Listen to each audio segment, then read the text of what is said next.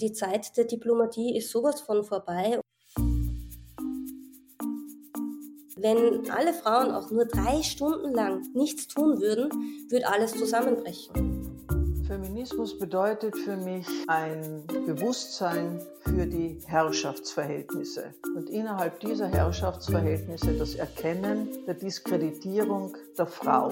Frauen, junge Frauen, Mädchen brauchen starke Vorbilder, um dieses andere, sie zurückhaltende, sie abwertende zu überwinden. Wie männlich dominiert ist unser Geschmack? Ich würde mir wünschen, dass Männer verstehen, dass sie, damit die Welt eine gleichberechtigtere wird, ihren Beitrag leisten müssen. Hallo und herzlich willkommen bei Große Töchter. Es freut mich sehr, dass ihr wieder mit dabei seid und wieder eingeschalten habt, trotz der heißen Temperaturen draußen. Aber man kann ja Große Töchter auch am Strand hören. Ich glaube, das habe ich schon mal gesagt an der Stelle. Das ist die letzte Folge vor der Sommerpause. Das liegt auch an den heißen Temperaturen, die es mir unmöglich machen, sinnerfassend zu denken und zu sprechen. Ähm, aber ja, ihr wisst ja, große Töchter macht immer eine kleine Sommerpause und auch heuer wird das wieder so sein.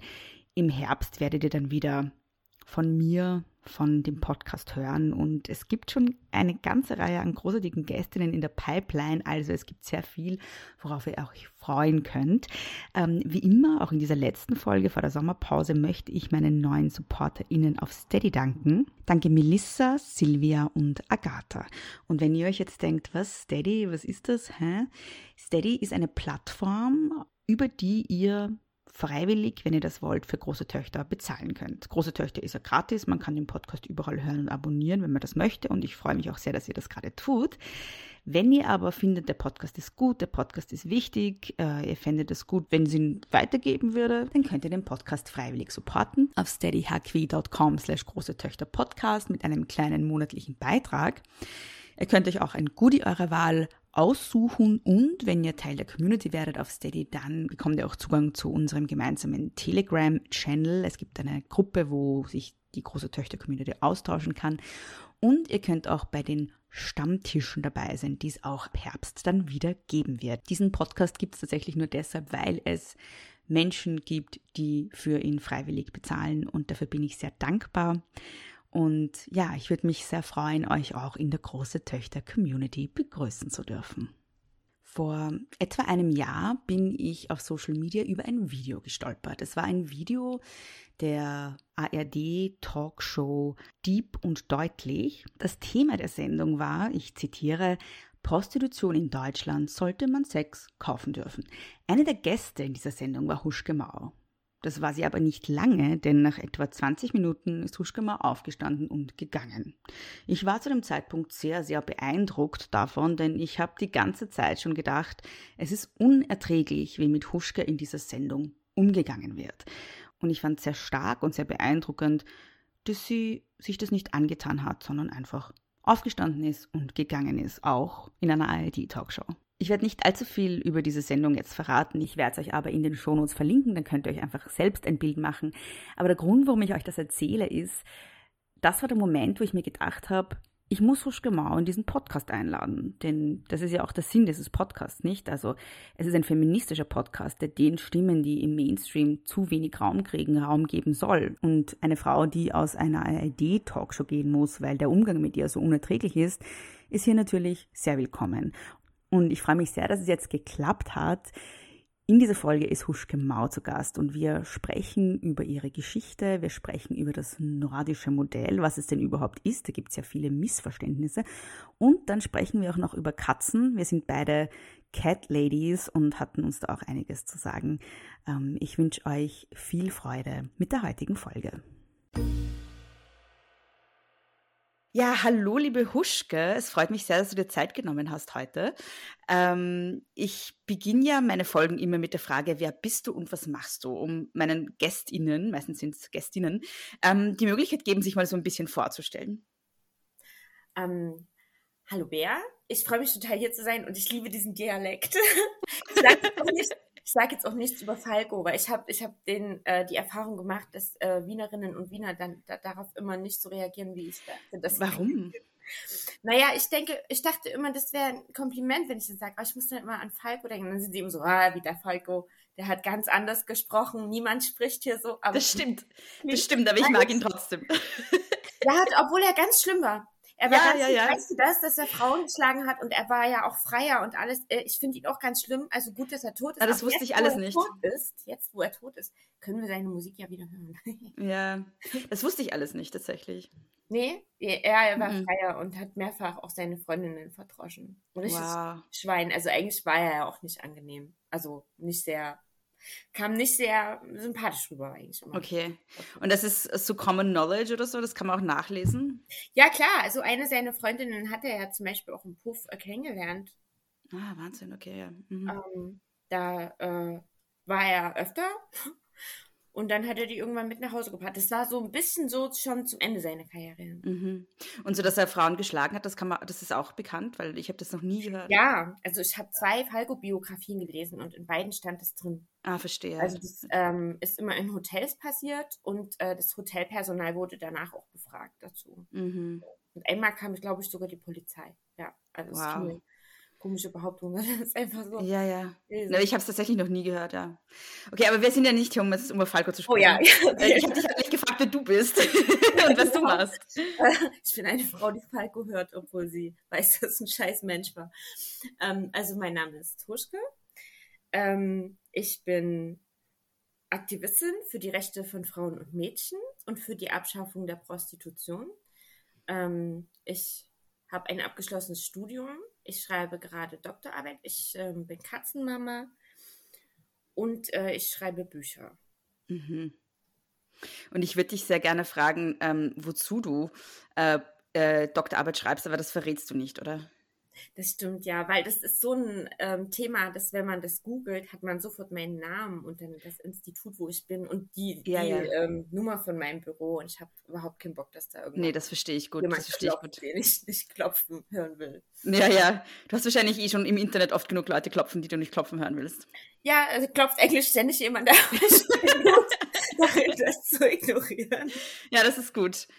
Ähm, Du hast schon jetzt gesagt, du bist Aktivistin quasi gegen Prostitution, beziehungsweise für Frauen in der Prostitution, ähm, Frauen, die aussteigen wollen, Frauen, die ausgestiegen sind. Das ist jetzt vielleicht etwas, was Menschen überrascht, wenn sie das hören, ja, weil ähm, wir haben ja auf Social Media vor allem immer so diese, diese liberal-feministische, neoliberale Erzählung, dass ähm, Sexarbeit, ähm, und das können wir dann auch nochmal drüber sprechen, was da so dieser Unterschied ist in der Benennung, weil du sagst ja Prostitution und nicht Sexarbeit, mhm. aber wir, wir, hören immer, dass Sexarbeit total empowernd ist und dass Sexarbeit Arbeit ist wie jede andere Arbeit. Ähm, warum ist es deiner Meinung nach nicht so? Warum ist es wichtig, Aktivistin zu sein gegen Prostitution? Also, Prostitution ist ja etwas, was ein Geschlechterverhältnis zementiert, das wir eigentlich abschaffen wollen, ja? Also Männer kaufen Frauen, so. Das ähm, gibt natürlich auch Jungs und junge Männer in der Prostitution, aber auch die werden ja von Freiern gekauft, also mhm. meistens die Männer sind. Ne? Es gibt mhm. ganz wenig Freierinnen, also ähm, der äh, ein Polizist aus äh, Stockholm in Schweden, wo Freiertum ja verboten ist, äh, er heißt Simon Heckström, äh, der macht seit zehn Jahren dort Jagd auf Freier. Dort ist es ja verboten und die Polizei sucht Freier auf und es gibt mhm. Bußgeld jetzt auch ähm, Bewährungsstrafen. Mhm. Und er hat gesagt, er hat in der ganzen Zeit keine einzige Frau festgenommen, die Freier mhm. war. So gibt's Freierin quasi. Freierin, genau. Ja, ja. Ähm, also Prostitution zementiert ein Geschlechterverhältnis, das wir abschaffen wollen. Ähm, es ist äh, etwas, das nicht mit unserem äh, Verständnis von Konsens, wie wir es mittlerweile haben, einhergehen kann. Mhm. Nämlich, dass alle am Sex Beteiligten diesen Sex ausdrücklich wünschen. Mhm. Ähm, bei der Prostitution ist es ja so, dass die Frau den Sex eigentlich nicht will, sondern das Geld braucht. Mhm. Ähm, und ein Konsens nicht herstellbar ist, allein schon aufgrund der wirtschaftlichen Schieflage. Ne? Der Freier hat das Geld, die prostituierte Frau braucht das Geld. Ist eigentlich, ist eigentlich eine Situation, wo man keinen Konsens herstellen kann. Also wir haben zum Beispiel in Deutschland, ich weiß nicht, wie es in Österreich ist, wir haben ein ganz großes Problem auf dem Wohnungsmarkt. Mhm. Wir haben ganz wenig Wohnungen. Und es kommt immer wieder vor, dass Vermieter ihren ähm, Mieterinnen oder äh, Frauen, die eine Wohnung suchen, eben sagen, du kannst die Wohnung hier kriegen, wenn du mit mir Sex hast. Ja?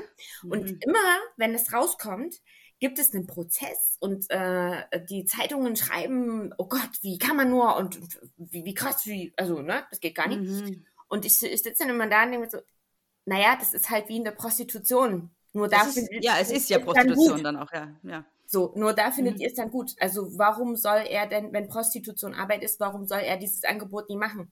Mhm. So, ne? Entweder Prostitution ist Arbeit, dann gilt es halt für alle Frauen. Ja. Oder Prostitution ist keine Arbeit. So. Äh, ich glaube, dass wir dieses Verständnis von Konsens nicht brauchen, dass jemand Sex in Kauf nimmt, mhm. um Miete zu zahlen oder ein Dach über dem Kopf zu haben oder was zu essen zu haben. Ich möchte, dass alle Beteiligten den Sex ausdrücklich wollen Mhm. Und ähm, dann ist es eben auch so, dass Freiertum, also eine Frau zu kaufen, in Männern ähm, ja problematische Verhaltensweisen hervorruft. Ähm, also ich sage das immer so, äh, kein Freier kann ja wissen, ob er eine freiwillige oder eine Zwangsprostituierte vor sich hat. Es gibt eben keine, man denkt immer, ja, wenn die blaue Flecke hat oder weint oder eingeschüchtert ist, mhm. aber das stimmt ja nie. Mhm. Auch Zwangsprostituierte lächeln ihre Freier an, weil sie sonst mhm. Dresche kriegen, ja. Mhm. Ähm, und davon mal abgesehen sind Freier und blaue Flecken und so auch völlig egal, das sage ich aus eigener Erfahrung. Mhm. Ähm, und ich finde dieses Verhalten von Männern halt krass. Also ich sage immer, ja, wenn dir ein Bekannter erzählen würde, ich hatte letzte Woche Sex mit einer Frau mhm. und jetzt fällt mir ein, dass ich eigentlich gar nie weiß, ob die das auch wollte, aber ich fand's gut. So. Nur mhm. ob die mhm. halt wollte, das weiß ich eigentlich nie. Ist mir aber auch egal. Dann wären alle total entsetzt und würden sagen, ey, wie kannst du nur? Und das ist ja Vergewaltiger, denke. Aber genau das ist das, was Freier mit jedem Gang ins Bordell tun. Sie schlafen mit einer Frau und nachher können sie nie sagen, ob die Frau den Sex wirklich wollte. Und es ist ihnen auch egal. Ihre sexuelle Befriedigung ist ihnen wichtiger als der Konsens. Mhm. Und das ist eine Denke, wie sie Vergewaltiger haben. Freier sind Täter. Mhm. Und deswegen müssen wir das abkaufen, äh, abschaffen, dass Männer Frauen kaufen können. Mhm. Dazu möchte ich später dann noch genauer kommen, ähm, äh, was es mit dem sogenannten Sexkaufverbot, ist auch irgendwie so ein bisschen ein schwieriger Begriff, finde ich, aber mit dem nordischen Modell so auf sich hat. Ähm, aber ich möchte gerne noch mal zu etwas zurückkommen, was du vorhin gesagt hast, nämlich du hast gesagt, ähm, du möchtest nicht, dass jemand äh, Sex in Kauf nehmen muss, äh, um seine Miete zu zahlen oder irgendwie sich was zu essen zu kaufen oder seinen Kindern Essen zu kaufen.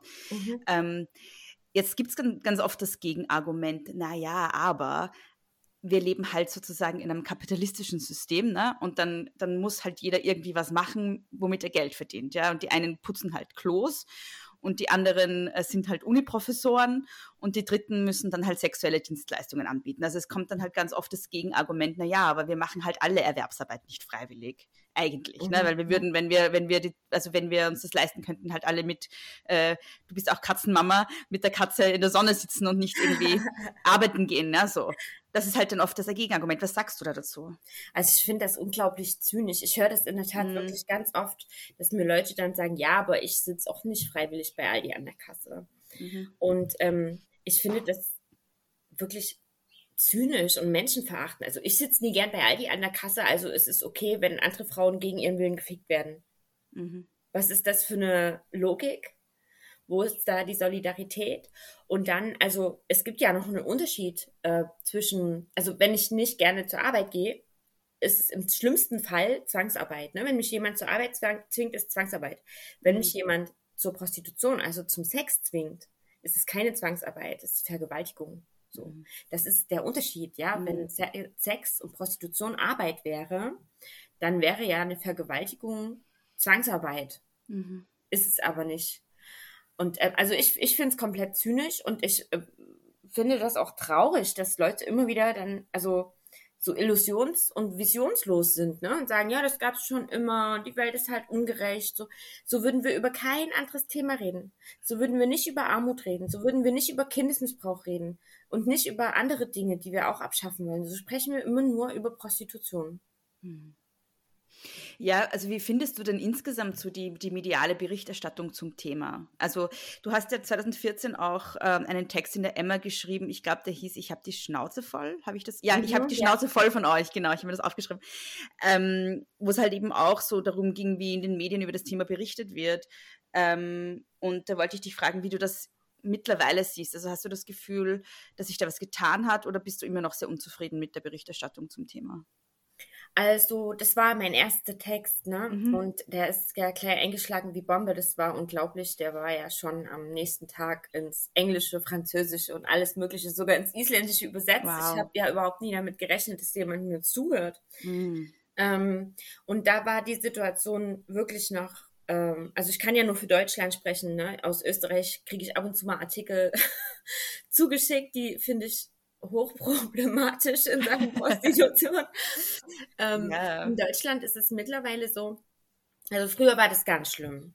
Da war immer, also äh, eigentlich nur Sexarbeit und Escort und aber immer so mit so einer Skandalgeilheit auch so, ne? Wie so biedere spießbürgerliche Leute das gern haben, so, ne? So einerseits so e e eklig, aber ich gucke dann doch hin, weil so ein bisschen geil ist es auch und ähm, Adrenalin und so, ne? Anrüchig.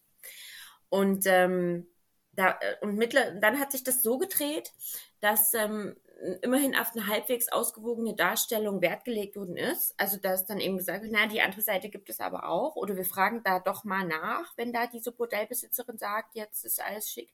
Und mittlerweile ist es so, dass die Medien zunehmend auch kritischer berichten. Mhm. Also es hat sich jetzt in den, es sind ja fast schon zehn Jahre, hat es sich eigentlich äh, schon gut gedreht. Wir sind noch lange nie dort, wo wir sein wollen. Aber äh, eine Veränderung ist definitiv spürbar. Ja, es ist spannend, dass du da eine Entwicklung wahrnimmst, weil ich habe mich, ähm, wir nehmen das jetzt am, am 3. Juni auf und gerade der 2. Juni ist ja ein, ein, ein Tag, ähm, ich glaube, das ist der internationale Tag, ich, wie wird er genannt? Der internationale Tag der Hurenrechte oder so ist das mhm. die Bezeichnung, oder? Mhm. Und da habe ich halt wirklich eine Reihe von Posts auf Social Media von renommierten Medien gesehen, aber auch ähm, eben die Artikel selber ne, von, von diesen Medien aus Österreich, die mich wirklich schaudern haben lassen. Ähm, und äh, es gibt halt so ein paar Sachen, die immer, immer wiederholt werden. Also das eine ist halt immer so diese Erzählung von der ähm, selbstbestimmten Sexarbeiterin. So. Also es, es gibt dann halt immer so, eine, so ein paar Sexarbeiterinnen, die dann auch zu Wort kommen und mhm. dann halt äh, drüber erzählen. So. Ähm, und dann ähm, gibt es halt ein paar so Phrasen, die immer wieder verwendet werden, eben, eben das Wort Sexarbeit, das du ja nicht verwendest, aber auch so Sachen wie die älteste, das älteste Gewerbe der Welt, das wird halt immer wieder wiederholt. Also ich habe irgendwie gar nicht den Eindruck, dass sich da so viel getan hat, aber ich, es macht mir so ein bisschen Mut, dass du sagst, es hat sich verändert. Doch, also vor, vor neun Jahren waren auf jeden Fall noch mehr glorifizierende Artikel ja. in den Medien. Und jetzt ist öfter mal kritisch. Ja, mhm. diejenigen, die kritisch berichten, kriegen auch Dresche. Mhm. Aber das sind wir ja mittlerweile alle gewohnt, Dresche ja. zu kriegen. Ähm, und, in der äh, Tat, ja. Das ist äh, also so, dass ich denke, das ist eine Entwicklung, Entwicklung äh, kritisch gegenüber Prostitution zu sein, ähm, die sich auch nicht mehr aus, äh, aufhalten lassen wird. Also ja. ich, ich sehe so, dass immer mehr wird. Ja, ja das sehe ich auch. Also nicht medial, witzigerweise, aber ich sehe es sonst so auf sozialen Medien zumindest, also bei, ja. bei mhm. jungen Frauen auch und so. Ähm, aber ich, ich habe jetzt so, also ich frage dich jetzt mal ganz konkret, warum sagst du denn Prostitution und nicht Sexarbeit? Ähm, also Prostitution äh, erscheint mir als der neutralere Begriff. Sexarbeit ist ja, eigentlich ist das ja Propagandasprache. Also wenn man dieses Wort benutzt, ist ja eine bestimmte Ideologie dahinter. Und dann finde ich es halt auch, also es ist so traurig, dass vor allem viele Frauen sich eben entsolidarisieren von Frauen und Mädchen aus der Prostitution, indem sie eben aus sicherer Entfernung, nämlich in ihrem bürgerlichen, soliden Leben sagen, äh, ja, ich habe damit nichts zu tun, aber ich finde es schon in Ordnung, so, ja. Mhm. Und dann vielleicht noch sa sowas sagen wie, ja, dann gibt es weniger Vergewaltigungen und ich bin sicherer. Obwohl wir längst alle wissen, dass du überall, wo Prostitution stattfindet, es zu mehr Vergewaltigungen kommt gegenüber Prostituierten und Frauen, die nicht in der Prostitution sind. Ähm, und äh, das, das finde ich immer so traurig wie sich da äh, also entsolidarisiert wird. Ähm, diese Frauen vergessen, dass wenn wir sagen, dass Sex Arbeit ist, dass das auf jeden Sex zutreffen wird. Das wird unser Bild von Sex verändern. Mhm. Es geht nicht, also äh, es, Prostitution existiert nicht in der dunklen Schmuddelecke in der Gesellschaft und hat keine Auswirkungen darauf, sondern ähm, entweder Sex ist Arbeit oder Sex ist keine Arbeit. Wenn Sex Arbeit ist, da dürfen sich Frauen auch nicht mehr drüber beschweren, wenn sie auf der Straße gefragt werden, ob äh, sie irgendjemanden einblasen wollen. Das mhm. ist dann mhm. halt ein Jobangebot. Wenn Sex Arbeit ist, dann müsste das Arbeitsamt jede Frau, und jede Frau ist ja qualifiziert für Sexarbeit. Mhm. Also du brauchst ja keine Berufsausbildung. Jede Frau ist qualifiziert für Sexarbeit. Müsste das Arbeitsamt ja Frauen, die in andere Berufe nicht mehr vermittelt werden können, in die Sexarbeit vermitteln mhm. dürfen. Es ist ja ein Job, es ist ja Arbeit. Frauen, die äh, eben nicht in der Prostitution sind und sagen, ja, es ist Sexarbeit, vergessen eben, dass ähm, das auch für sie gelten würde. Ne? Also Frauen in der Prostitution sind keine Außerirdischen, für die andere mhm. Regeln gelten. Jede Frau ist potenzielle Prostituierte, wenn wir sagen, Sexarbeit ist Arbeit. Mhm. Ja, was ich immer so spannend finde und weil das nämlich auch so eine kognitive Dissonanz ist, die nie, nie äh, reflektiert wird, ähm, gerade so in liberal-feministischen Kreisen, ähm, wird einerseits sehr, ähm, also äh, ist ja die MeToo-Welle auch sehr hochgegangen, völlig zu Recht, ja. Also ich meine, mhm. ähm, bin ich auch eine große äh, Verfechterin davon so. Ähm, und Gott sei Dank dann irgendwie auch so sexuelle Gewalt zum Beispiel am Arbeitsplatz irgendwie thematisiert und so und dass sexuelle Belästigung nicht okay ist und dass anrüchige Bemerkungen nicht okay ist. Und dann, das fand ich dann immer so interessant, weil äh, wenn Sexarbeit Arbeit ist, dann muss es doch auch okay sein, wenn mein Chef zu mir sagt, na okay, gut, also jetzt bring mir einen Kaffee und dann blas mir einen. Ja? Genau, ja. Wenn, das, wenn, wenn Blowjobs Jobs sind, wie es immer so gesagt wird, dann, mhm. dann sollte das ja, was ist denn das Problem? Genau, genau. Also das ist etwas eben, was vergessen wird, wenn Leute sagen, Prostitution ist Sexarbeit und total mhm. okay. Ähm, entweder Sex ist Arbeit oder Sex ist keine Arbeit. Dann wäre ja zum Beispiel Kindesmissbrauch, wäre ja dann Kinderarbeit. So, und jede Vergewaltigung wäre ja dann nur Zwangsarbeit. Weil du halt an dem Tag eigentlich nie arbeiten, also Sex haben wolltest und bezahlt wurdest du auch nie.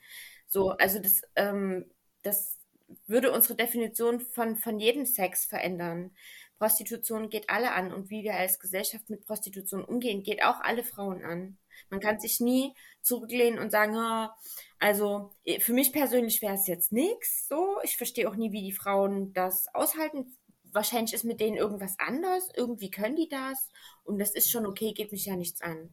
Es geht schon deswegen Frauen, ähm, die nicht in der Prostitution sind, auch was an, weil es ja ähm, Freier sind ja keine Außerirdischen, die einfach mal aus dem UFO steigen, hier ins Bordell gehen und dann wieder abhauen, sondern das sind ja die Väter, Brüder, Kollegen, Chefs ähm, der Frauen, die nicht in der Prostitution sind. So. Mhm.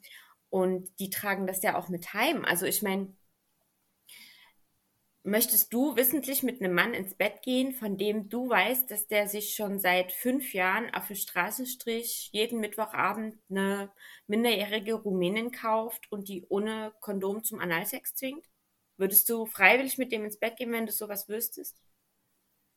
Selbstverständlich nicht. Ja, du würdest schlimme Dinge ahnen, wie er auch mit dir umgeht, ne? Weil ja, naja, nicht, nicht nur, weil er, nicht nur jetzt, das geht gar nicht um mich so sehr, weißt du, so gar nicht, weil ich schlimme Dinge für mich ahnen würde, aber weil es für mich äh, der größte Abtörner der Welt wäre, wenn ich wüsste, dass er das tun würde, so mit einer anderen Frau, weißt du? Also ja, das ja, alleine aber, reicht schon. Ja. Aber du würdest auch dich nicht sicher fühlen mit so einem Mann, ne? Selbstverständlich nicht. Ja. Ne? Und das ist eben was, was viele Frauen, die nicht in der Prostitution sind, vergessen ähm, diese, diese sexuell problematischen Verhaltensweisen, die Männer im Bordell lernen, indem sie vermittelt bekommen, ich muss mich nicht drum kümmern, ob die Frau, mit der ich schlafe, das wirklich will. Es ist egal. Wichtig ist nur mein Orgasmus, ja. Ob die Frau Weil ich zahle ja dafür, ja. Genau. Diese, diese Denke nehmen sie ja auch mit nach Hause. Beim mhm. nächsten Mal ist es dann eben egal, ob die Ehefrau wirklich will oder nie. Weil, hey, immerhin habe ich dir ein Haus gebaut, ne? Und ein mhm. Auto hingestellt. Hm. Wie viele Männer sind denn Freier? Ja, also da gibt es unterschiedliche ähm, Statistiken dazu. Also wir mhm. haben Statistiken, die sagen, jeder dritte Mann war schon mal im Bordell, jeder vierte oder jeder vierte geht regelmäßig oder jeder zehnte geht regelmäßig. Wir wissen es nie so genau. Aber es sind auf jeden Fall viele. Und das Bundesamt für Statistik hat mal berechnet, dass in Deutschland jeden Tag 1,2 Millionen Männer ins Bordell gehen. Mhm. Das heißt, die, die Chance oder das Risiko, je nachdem, wie man das jetzt sehen möchte, äh, dass äh, die Frauen, die jetzt zuhören, die heterosexuell sind, irgendwie einen Boyfriend haben oder einen Mann oder einen Partner, der ins Bordell geht, ist sehr, sehr groß. Absolut. Und äh, also ihre Chefs und Brüder und so weiter, auf die trifft das genauso zu. Also jede okay. Frau kennt einen Freier, mindestens einen, ob sie das weiß oder nicht. Mhm. Ähm, du hast ja vorhin schon gesagt, äh, dass du auch aus persönlicher Erfahrung sprichst. Äh, nicht nur als Expertin zum Thema, sondern auch als Erfahrungsexpertin. Ne? Ähm, und da wollte ich dich fragen, äh, wie du zu dem Thema gekommen bist. Zum Thema Prostitution. Du hast eigene Anschauung. Ich habe eigene Anschauungen. Nein, durch eigene Anschauung, durch eigenes Erleben. Ach so, also, ich habe es anders verstanden. Okay, ja, okay, ja. Ja, so, so sagen wir, genau. Okay. Ähm, also bei mir war das so, dass ich, äh, also bei mir kamen die drei Dinge zusammen, die bei den mhm. meisten Frauen in der Prostitution zusammenkamen. Das erste war, dass ähm, sie ist, dass, dass sie vorher schwer, schwere Gewalt erlebt haben. Das war auch bei mir so. Also ich bin ähm, zu Hause als Kind sehr schwer misshandelt und auch missbraucht worden. Also es waren wirklich unfassbare Zustände. Mhm. Kinder und meine Mutter sind fast totgeschlagen worden. Meine Mutter wurde immer wieder vergewaltigt und wir mussten zuhören. Äh, wir Mädchen sind missbraucht worden und zwar also echt, es ging bis hin zu Folter. Also ähm, als ich so die ersten Berichte damals aus Guantanamo gelesen habe, kamen mir einige Sachen bekannt vor, Stichwort Waterboarding und so, ne? Wahnsinn, okay. Ähm, und mit 17 bin ich dann von zu Hause weggelaufen und mhm. war eine Zeit lang in so einem Schutzhaus, aber das ging halt nie lange genug und danach bin ich durchs soziale Netz gefallen, so, ne? Mhm. Weil alle mit meinem Fall überfordert waren. Also es war mhm. halt nie vorgesehen, dass jemand von zu Hause abhaut und die Eltern wirklich gar nicht mehr auch, also Kontaktabbruch, so komplett. Sondern, was war vorgesehen? Na, so, so Fälle sind im deutschen Sozialsystem halt nie vorgesehen. Ich weiß nicht, okay. wie die sich das vorstellen, dass mhm. Jugendliche, die dann aus solchen Schutzhäusern rauskommen, hochtraumatisiert sind, kein Geld haben, keine Lebenserfahrung haben und von ihren Eltern noch nicht mal eine Unterschrift äh, unter einen BAföG-Antrag kriegen oder so. Ich weiß nicht, wie man sich das vorstellt dass das geht, aber wir haben ja in Deutschland sowieso auch ein Problem mit obdachlosen Jugendlichen. Ja. Da haben wir viele. Mhm. Geht also nie nur mir so. Und die meisten werden halt obdachlos, entweder weil sie nie in diese Schutz, ähm, Schutzsachen reinkommen oder weil, weil Zeit abgelaufen ist und sie dort rausfallen und es keine Nachricht gibt. Wahnsinn, okay. Das ja. war bei mir halt auch so. Mhm. dann kam eben diese schwere ökonomische Notlage dazu. Also ähm, von Ämtern wurde mir die Hilfe verweigert. Das ist bei uns in Deutschland so das Problem, dass man ähm, ja als junge Heranwachsende immer noch die Unterschrift von den Eltern braucht und auch ähm, die Gehälter der Eltern nachweisen muss. Und das konnte ich ja nie, da meine Eltern das alles verweigert haben. Ich hatte nicht mal eine Geburtsurkunde. Ähm, und dann war ich ein Dreivierteljahr in der Psychiatrie. Und dann habe ich äh, meinen ersten Zuhälter kennengelernt. Der war Polizist. Genau, mhm. und das sind so die drei Dinge, wie äh, Frauen und Mädchen überhaupt in die Prostitution kommen. Das habe ich über die Jahre gesehen, es ist immer dasselbe. Also schwere sexuelle Gewalt, Vorerfahrung, ökonomische Notlage und meistens dann eben diese dritte Person, die beim Einstieg hilft, also ein Zuhälter. So. Mhm. Ähm, du hast jetzt gesagt, der erste Zuhälter war Polizist. Ähm, das erklärt ja schon mal gleich am Anfang, warum es dann schwer ist, aus so einer Situation rauszukommen, ne? weil man kann ja nicht dann irgendwie zur Polizei gehen. Ja. So, ja. Wie, ähm, wie war das denn so am Anfang? Also wie bist du da an den geraten oder wie, wie ist das passiert? Also das war so, ähm, dass ich dieses Bewusstsein habe ich erst bekommen, als ich das Buch geschrieben habe dass mhm. ähm, ich hätte vorher gesagt, mein Einstieg war freiwillig. Es war irgendwie verrückt, dass man das so. Erst als ich nochmal in meinen Tagebüchern gelesen habe, um das Buch zu schreiben, habe ich gesehen, ähm, krass, also ich war obdachlos, ich war unterernährt, ich war in der Psychiatrie, ich hatte aufgeschnittene Arme, ich war hochtraumatisiert und das hat man im Alltag auch gemerkt. Ja. Ähm, und äh, der hat das einfach komplett ausgenutzt, so, ne? Also ich habe später mal mit einem Polizisten geredet, der auf unserer Seite ist und der hat mir dann auch gesagt, dass der Straftatbestand des Menschenhandels hier auch erfüllt worden ist mhm. von ihm. Aber es war jedenfalls so, dass er eine Annonce geschaltet hat, dass er jemanden für Pornodreh sucht und ich war so, ich hatte monatelang, also fast ein Jahr, mir die Hacken abgerannt bei Ämtern. Also ich war auch eingeschrieben an der Universität. Ähm, ich wollte ähm, studieren. Ich habe den BAföG-Antrag nie durchgekriegt. Ich habe aber auch keine Sozialhilfe durchgekriegt. Ich habe gar nichts durchgekriegt. Ähm, das äh, war einfach die totale Hölle, auch mit Wohnungen und Bürger und niemand Erwachsenes da und es war einfach nur ganz schlimm. Und niemand konnte mir richtig helfen, weil die sich alle das nie vorstellen konnten, dass Eltern wirklich so gar nie mehr reagieren. So, mhm. ne?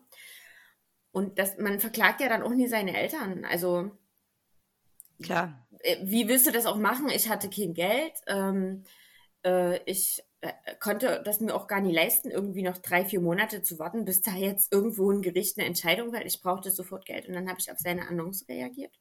Und wir haben uns getroffen und dann hat sich das so rauskristallisiert, dass äh, er eben wollte das sozusagen äh, eigentlich Pornos drehen. Ich habe gesagt, ich möchte keine Pornos drehen. Mhm. Ich war dafür zu unsicher und fand den Gedanken auch ganz gruselig, dass, dass es nie wieder weggeht. Also diese Demütigung, ähm, die du hast, wenn du mit jemandem schläfst, mit dem du eigentlich nicht schlafen willst. Ähm, in der Prostitution ist es halt so, dass nur zwei Leute das sehen, nämlich du mhm. und der Freier in dem Zimmer. Und nie, dass es für immer im Internet ist und jeder sich darauf noch innen runterholen kann. Das verstärkt halt diese Demütigung, ne? wenn das als Porno im Netz landet. Ja, klar. klar. Ja, und dann ähm, hat er mir halt gezeigt, wie man anschaffen geht.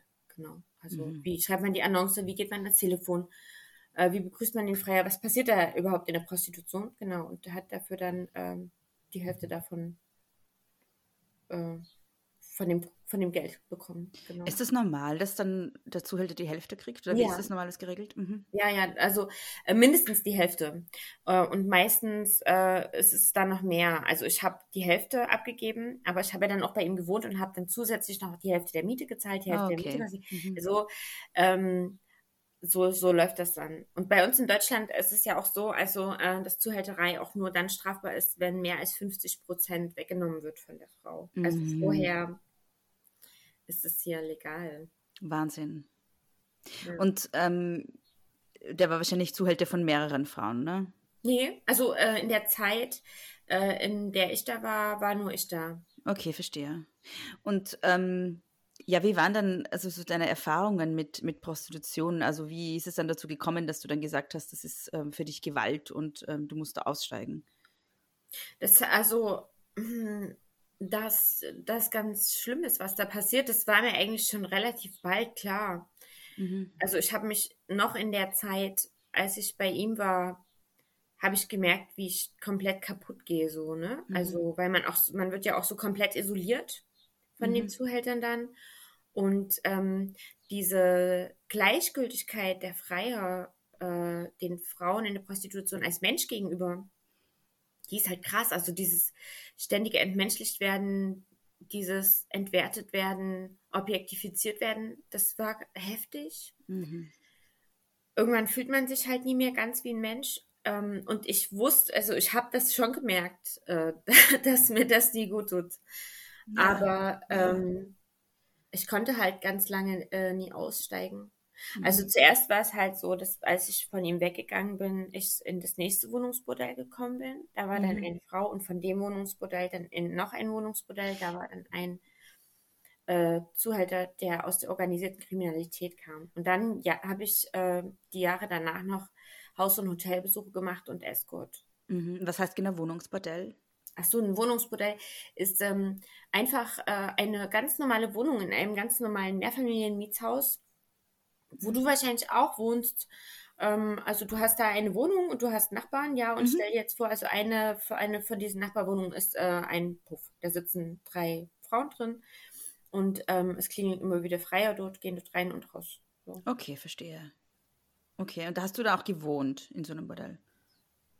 Nee, das heißt nicht Wohnungsbordell, weil die Frauen dort wohnen. Obwohl Frauen oft in den Bordellen wohnen. Das ist ja gewollt so von den Bordellbetreibern, ja. ähm, um sie gut zu isolieren. Ne? Dann musst du dich halt ja, immer ja. rechtfertigen, wenn du rausgehst und so. Ne? Mhm. Ne? Und es ist gewollt, dass du eigentlich die ganze Zeit im Bordell bleibst. Mhm. Ähm, sondern es heißt Wohnungsbordell, weil es in einer ganz normalen Wohnung.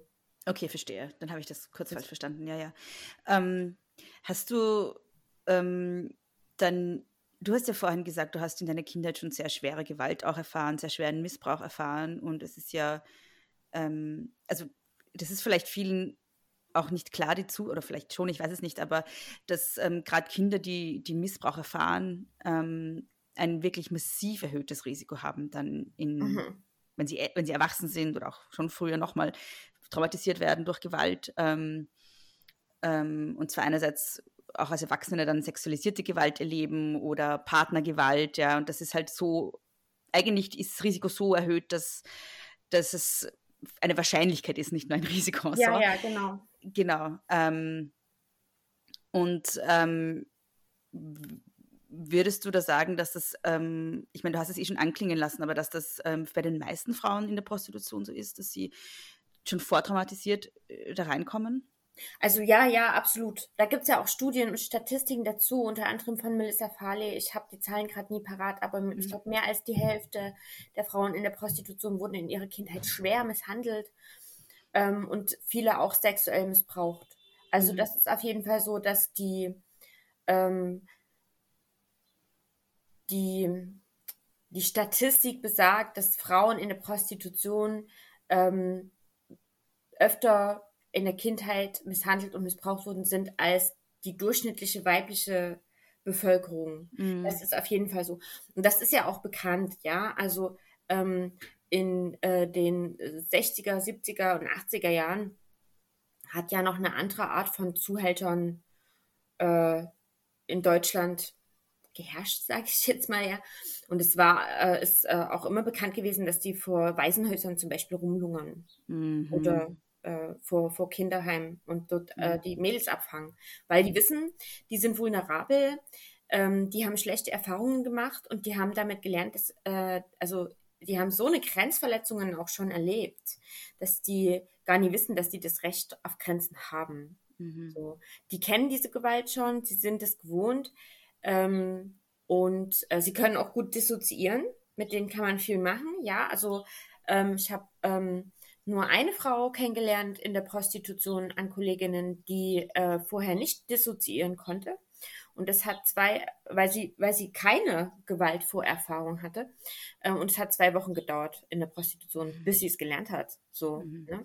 Also das ist auf jeden Fall eine Fähigkeit, die man in der Prostitution auch braucht, die Seele vom Körper zu trennen, um das nie mehr mitzubekommen ähm, was da mit einem äh, gemacht wird und dass es wehtut und dass es eklig ist und dass man es nie will und diese Abscheu, die man ja auch nicht zeigen darf, so, ne? Also das äh, haben Frauen und Mädchen, die missbraucht wurden, sind, oder manche, die ich kennengelernt habe, wurden ja auch nicht als Kind missbraucht, sondern wurden vorher, haben Vergewaltigungserfahrungen mhm. im Erwachsenenalter gemacht. Mhm. Aber dissoziieren konnten die alle, bis auf diese eine, ne? Wir haben ja das vor kurzem jetzt auch gesehen in, in Deutschland und auch teilweise in Österreich, aber vor allem in Deutschland, dass die Frauen, die aus der Ukraine gekommen sind, als Flüchtlinge oder als, als geflüchtete Frauen, äh, dann dort quasi abgegriffen wurden ne, von, von ja. Mhm. Zuhältern auch und so. Ja, also da, das, das war ja auch, ähm, ich glaube, da sind auch sehr viele Menschen darauf aufmerksam geworden, wie dieses Business unter Anführungszeichen läuft, ne, dass nämlich konkret auch vulnerable Frauen ähm, wie soll ich sagen, äh, aufgegabelt werden, ja, und ja. dann, um dann, um sie dann zu prostituieren.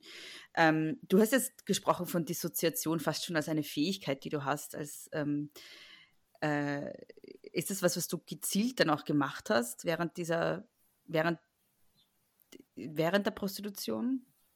Also ich konnte das vorher schon.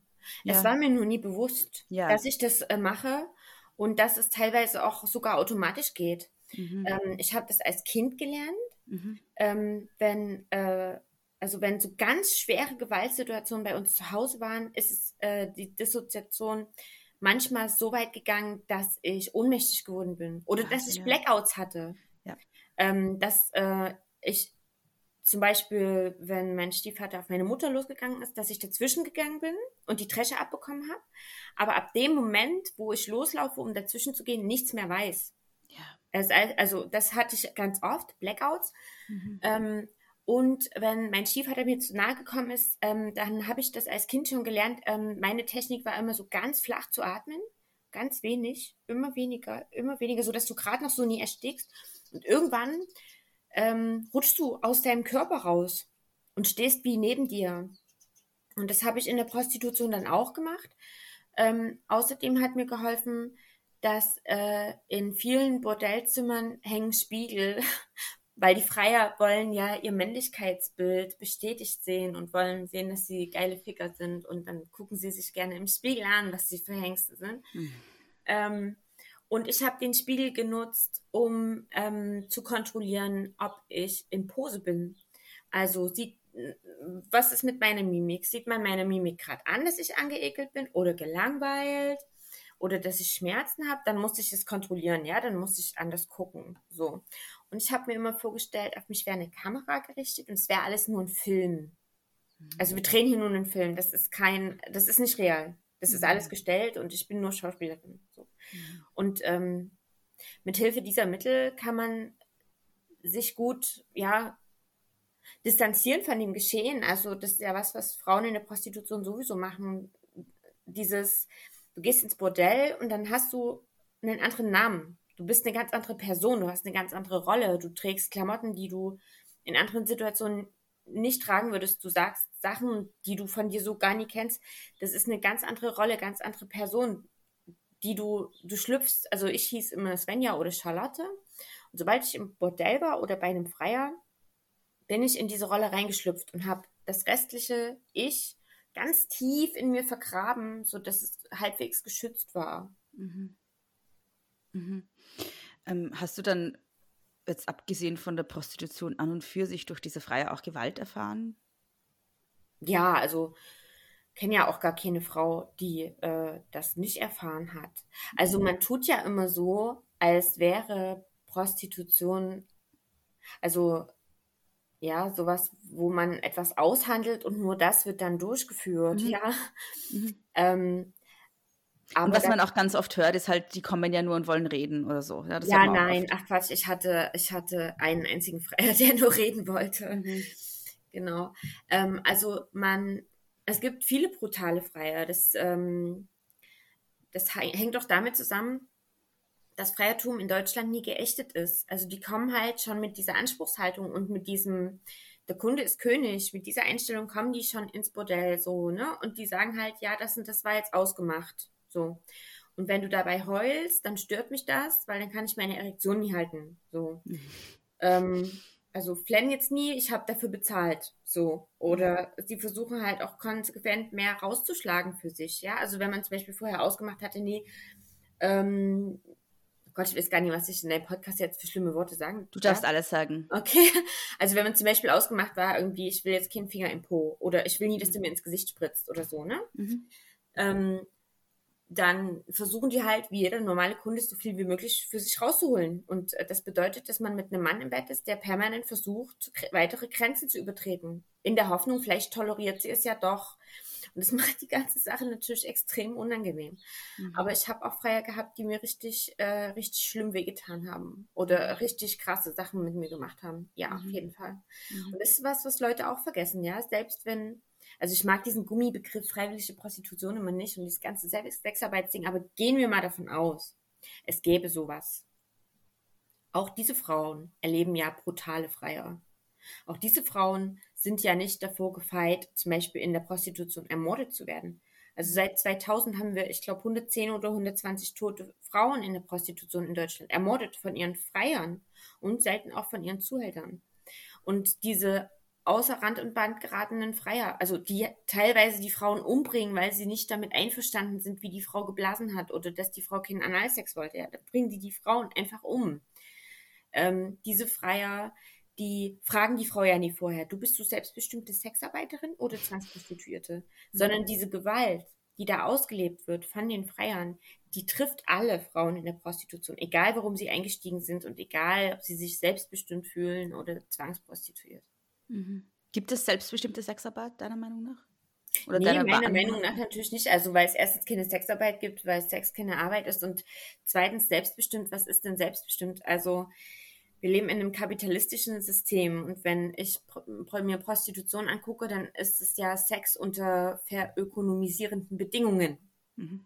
Ja, das ist ähm, etwas, was nicht mehr selbstbestimmt sein kann, da es ja dann den Bestimmungen des Marktes unterliegt und damit nie mehr selbstbestimmt ist. Also ich meine, es ist doch ein Unterschied, ob ich einfach so Sex habe oder entscheide, ja, ich nehme heute mal jemanden aus der Kneipe mit Oder ob ich mir vorrechnen muss, ja, ich brauche diese Woche aber schon zehn Freier, sonst kann ich die Miete nie zahlen und kann habe nichts zu essen. Also daran ist doch nicht selbstbestimmt, wenn man ähm, Sex verkapitalisiert, ähm, ist er doch nicht mehr frei und selbstbestimmt. So sollte er aber sein. Mhm. Mhm. Ähm, wie ist denn die, die, rechtliche Situation in Deutschland? Die ist ja ein bisschen anders als hier. In Deutschland ist es ja komplett legalisiert, ne? Ja. Mhm. Und auch, ähm, auch Zuhälterei, wie du gesagt hast vorhin. Äh, ja, bis zu einer bestimmten Grenze, ne? Genau. Mhm. Mhm. mhm. Und du trittst dir für das nordische Modell ein stattdessen. Was ist denn das? Ähm, also das nordische Modell ist ein Maßnahmenpaket, mhm. das aus mehreren Säulen besteht. Und ähm, ich, ja, ich erläutere sie mal kurz. Ne? Das ja, bitte gerne, ist, ja. Dass ähm, das Zentrale ist, ähm, dass Freiertum verboten wird. Also mhm. es ist verboten, einen anderen Menschen für Sex zu kaufen. Allein schon den anderen Menschen darauf anzusprechen und Geld zu bieten, ist strafbar. Ähm, Schweden hat es jetzt sogar so weit hochgedreht, dass sie Bewährungsstrafen verhängen und nicht mehr nur Bußgelder. Mhm. Das zweite ist, dass Frauen in der Prostitution entkriminalisiert werden. Also diese ganzen Sonderregeln, die wir in Deutschland haben und die ihr auch in Österreich habt, dieses ähm, Anmeldepflicht, Sperrbezirke beachten. Ich glaube, in Österreich habt ihr sogar noch diese vorgeschriebenen Gesundheitschecks. Genau, ne? ja. Ja, ja, ja diesen Boxcheck. Hm, was super unfair ist, ja, weil die Frauen wollen ja nicht ohne Kondom Sex haben, sondern es sind ja die Freier, die sie dazu drängen. Eigentlich müssten ja Freier verpflichtende Gesundheitsuntersuchungen mhm. äh, zu absolvieren haben. Also all das fällt weg für die Frauen. Es gibt für die, es ist ausgesprochen legal, sich zu prostituieren, weil der Staat dann eben sagt, ähm, das ist dein Körper, mit dem kannst du machen, was du willst. Was wir nur verbieten wollen, ist, dass jemand anders mit dem Körper anderer macht, was er will. So. Mhm. Aber du hast auch das Recht auf selbstschädigendes Verhalten. So, ne? Mhm. Wir bestrafen mhm. also die Frauen in der Prostitution nicht. Es gibt keine Sperrbezirke. Und die Frauen machen sich nicht strafbar. Das heißt auch, sie können jederzeit zur Polizei. Ah, ja. Das mhm. dritte ist, ähm, äh, dass sie ähm, Ausstiegsberatungsstellen bekommen und Ausstiegsprogramme auch. Mhm. Ähm, das vierte ist, dass die Gesellschaft sich darauf eben einigt, dass ähm, Prostitution Gewalt gegen Frauen ist und sexuelle Misshandlung und dass sie das nicht wollen und eben danach handeln mit dem nordischen Modell. Und das äh, fünfte ist, dass ähm, es Aufklärung in der gesamten Gesellschaft gibt. Also zum Beispiel ähm, äh, wird in Schweden in der Schule über Prostitution geredet. Mhm. So anders als hier. So, ja, und dort wird eben vermittelt, sowas machen wir nicht. Wir kaufen uns keinen Menschen. Das ist wirklich eklig. Und das wollen wir nicht machen. So das ist ein widerliches Verhalten. So geht man nie mit anderen Menschen um. Ähm, anders als zum Beispiel eben in Amsterdam, ja, wenn du eben ein kleiner Junge bist, in den Niederlanden, ne, ja, ne, Frauen stehen halt in Schaufenstern, kann sie kaufen. So. In Schweden ist es eben anders. Und das nordische Modell gibt es seit fast einem Vierteljahrhundert und zwar in Schweden. Mhm. Dort kommt das auch her und wurde dort eingeführt nach jahrzehntelanger Forschung im Milieu. Also das war das, es war ganz revolutionär, weil da zum ersten Mal auch Wissenschaftlerinnen und Wissenschaftler zu den Frauen gegangen sind und gesagt haben, äh, wir wollen mal mit euch sprechen, wie geht's denn euch? Warum bist denn du hier rein, also wie bist du reingerutscht und wie geht's denn dir? Was ähm, machen die Freier mit dir? Was würdest du dir wünschen so, ne? Also es ist explizit mit Betroffenen auch entwickelt worden. Und äh, das nordische Modell wird eben, wurde eben jetzt über die Jahre in mehreren Ländern eingeführt. Also wie gesagt, Schweden, Norwegen, Island, äh, Israel, Kanada, Frankreich und so weiter führen das langsam ein. Und ich würde es mir natürlich hier auch wünschen. Mhm. Ja, deshalb ist es ja eigentlich gar nicht mehr, also es, ist, es heißt ja nordisches Modell, weil es halt irgendwie in nordischen Ländern den Ursprung genommen hat, aber ähm, es ist ja mittlerweile auch in Frankreich und Spanien und so. Ne? Also mhm. es ist ja eigentlich gar nicht mehr nur ein nordisches Modell, sondern es, es, es ähm, wird in immer mehr Ländern, ähm, auch in ganz Europa, irgendwie umgesetzt gerade. Ähm, du hast ja hm, gerade vorhin gesagt, dass das nordische Modell eine Entkriminalisierung von Prostitution beinhaltet. Und mhm. das äh, weist schon darauf hin, dass es ganz oft, also es wird ja ganz oft falsch verstanden. Ganz oft glauben Leute, das nordische Modell bedeutet, Prostitution wird verboten. Ja? Mhm, ja. Und es ist eigentlich genau das Gegenteil der Fall. Es wird entkriminalisiert. Genau, aber eben nur für die Leute, die in der Prostitution Richtig, ja. So. Ähm, weil eben äh, der Staat dann sagt, ähm, du kannst mit deinem Körper machen, was du willst. So wie man ja auch ein Recht drauf hat, sich zu Tode zu saufen oder also schädigend mit sich umzugehen, ja. Ähm, aber äh, wir wollen eben, dass jemand, der äh, Sex hat, ohne Konsens herzustellen, mhm. nämlich der Freier, ja, äh, dass derjenige bestraft wird, weil es so nie geht. Es entwürdigend, es entwürdigt den anderen Menschen äh, von ihm, also ihm Sex, äh, Geld für Sex anzubieten. Genau. Mhm. Ja, ich habe das Recht, mich zu Tode zu saufen, aber ich habe nicht das Recht, dich zu zahlen dafür, dass du, dass ich dich zwinge, dass du dich zu Tode genau. saufst oder so, ja. genau. genau. Ja. Also ich habe mit genau. mir selber kann ich machen, was ich will, mhm. so, aber ich darf nicht Notlagen anderer ausnutzen, um äh, sie sexuell auszubeuten. Mhm.